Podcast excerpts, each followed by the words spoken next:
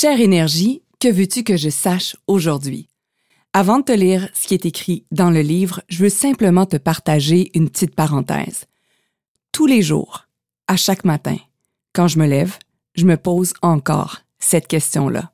Et bien souvent, le même message ou un message similaire revient encore et encore. Et c'est drôle parce que ce matin, juste avant de venir ici enregistrer ce livre, j'ai écrit à peu près la même chose. Et si tu reconnaissais que tu es tellement plus que ton titre, et que si tu choisissais de développer ta présence, tu augmenterais grandement tes capacités psychiques. La présence est la clé. Tout comme écrire et recevoir nos messages. Nous voyons bien que tu résistes encore un peu en ce moment. Nous voulons te rappeler que nous sommes en constante communication avec toi.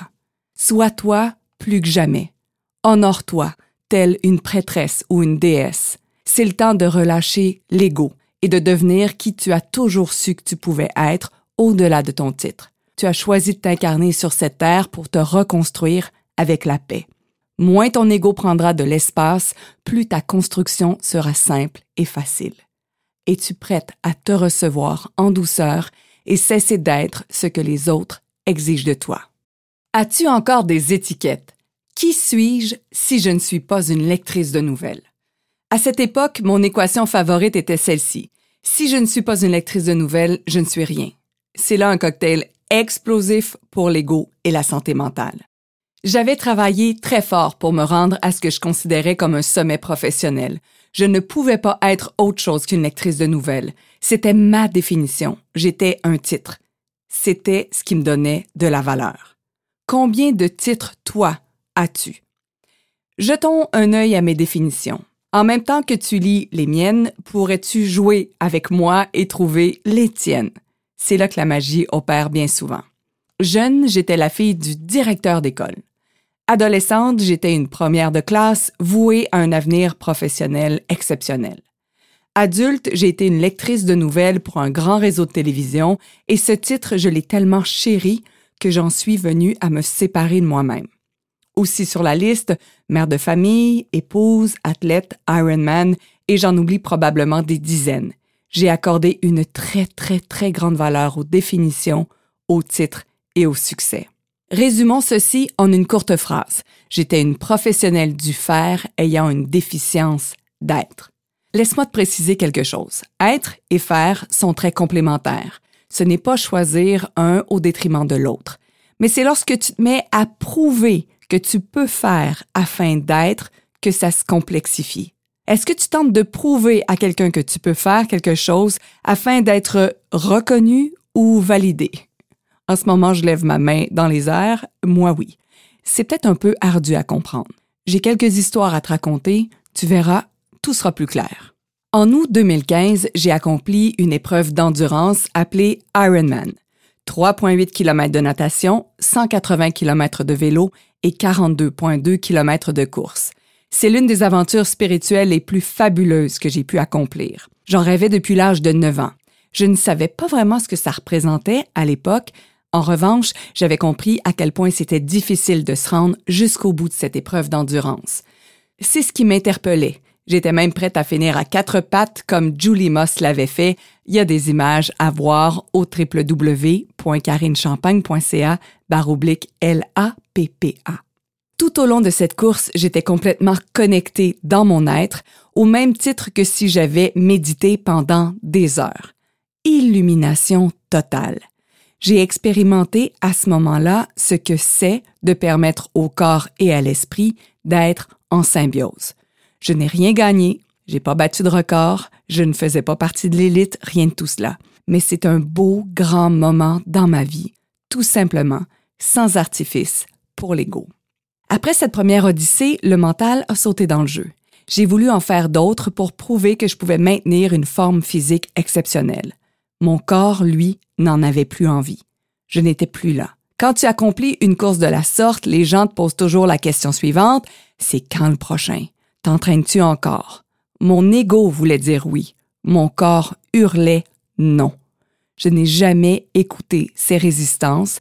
J'ai poussé, poussé, poussé jusqu'à en faire un burn-out physique. Une drogue appelée validation. J'ai eu mon premier enfant à 25 ans. en pleine ascension professionnelle. Je viens d'être nominée à une émission réseau, ce qui veut dire que je collabore à une émission qui est diffusée partout au Québec. Bien que je sois ravie de devenir maman, je n'ai pas envie de renoncer au succès professionnel. Six semaines après avoir donné la naissance à Simon, je retourne à l'antenne. Je me lève à 3 heures du matin tous les week-ends afin de livrer les informations. J'allaite mon fils. Il ne fait pas mes pas du tout ses nuits.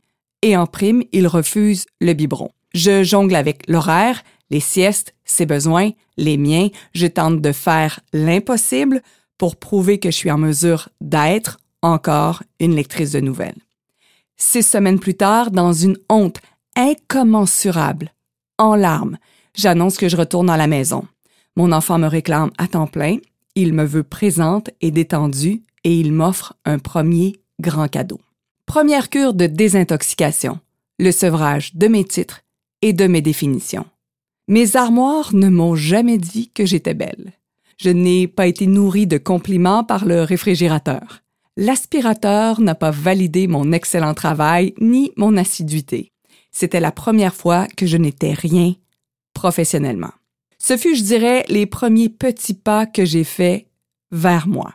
Depuis l'âge de 15 ans, j'ai toujours travaillé. Sauveteuse de piscine, monitrice de natation, monitrice de plongeon, professeur de danse aérobique, apprenti journaliste à la radio communautaire et à la radio régionale. Toujours au front, toujours vu, toujours validé. Et là, silence radio. Les bruits provenaient de mon fils qui hurlait ou gazouillait, ou encore des questions et des commentaires de mon entourage. Quand retournes-tu au travail? As-tu peur de perdre ta place? La fille qui te remplace, elle est vraiment bonne. J'étais terrifiée à l'idée d'être moins que l'autre et de ne plus avoir aucune valeur. Je suis allée chercher de l'aide. Neuf mois de thérapie avec une professionnelle. Tous les jeudis, je poussais la porte d'un service où il était écrit en trop grosses lettres à mes yeux le mot psychiatrie. La fille de la télé consultait une psychiatre. La honte me rongeait.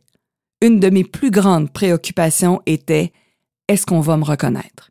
Plus de 22 ans se sont écoulés depuis cette première escale dans ce grand voyage qui est la connaissance de soi. Je puise dans mes bagages de vie pour partager avec toi quelques histoires, non pas pour que tu les juges, ni que tu me trouves courageuse, mais bien pour que tu reconnaisses que tu portes toi aussi un précieux baluchon qui t'a permis d'expérimenter le contraste. Ce qui te rend si inconfortable est un précieux indicateur que tu n'es simplement pas au bon endroit physiquement, spirituellement ou mentalement. C'est tout. C'est une clé importante. Souhaites-tu t'adapter à ce qui est souffrant ou souhaites-tu utiliser cette souffrance comme un rappel qu'il est temps de modifier quelque chose? Le médecin spécialiste m'a résumé les neuf mois de thérapie ainsi. Vous avez entre les mains une super voiture de luxe, tout équipée. Est-il le temps de prendre les clés et de la conduire vous-même? Plus que tu laisses conduire par qui veut bien le faire, plus tu risques de foncer dans le mur. Pas de bon, pas de mauvais. Que ton choix. Que tes choix. Ai-je vraiment bien compris toute la magie de cette première expérience? Bien sûr que non.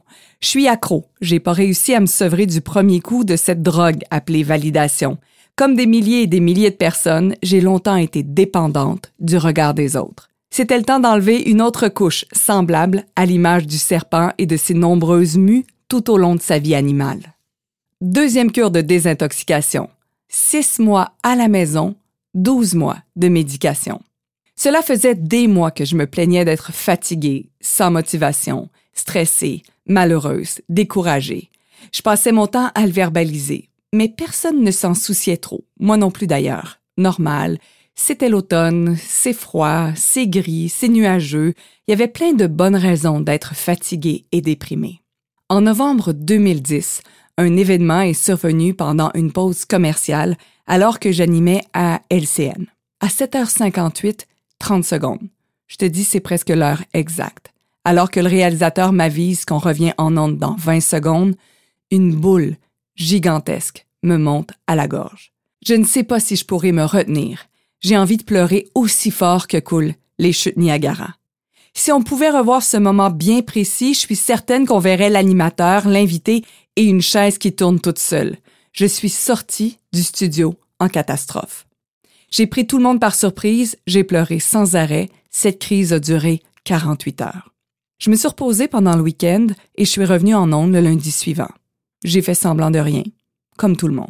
La direction m'a même donné un avis disciplinaire pour avoir manqué de professionnalisme. T'aurais dû te serrer les dents et poursuivre. C'est ce que j'ai fait pendant trois mois de plus. J'ai simulé un semblant de normalité. Un matin de février 2011, le réveil a sonné et j'ai clairement compris qu'il serait impossible pour moi de faire un semblant de sourire forcé à 6 heures du matin pour saluer les téléspectateurs. Bonjour, bon matin, j'espère que vous allez bien. Juste d'y penser, j'avais envie de pleurer. Et je savais que c'était dangereux pour moi d'aller en onde. Je n'avais plus de contrôle sur le torrent d'émotions et je me serais suicidée professionnellement. Je ne suis pas allée au travail ce matin-là. Et je ne suis jamais retournée à LCN. Lorsque je suis allée chez le médecin, je ne m'attendais aucunement à avoir un trouble de santé mentale.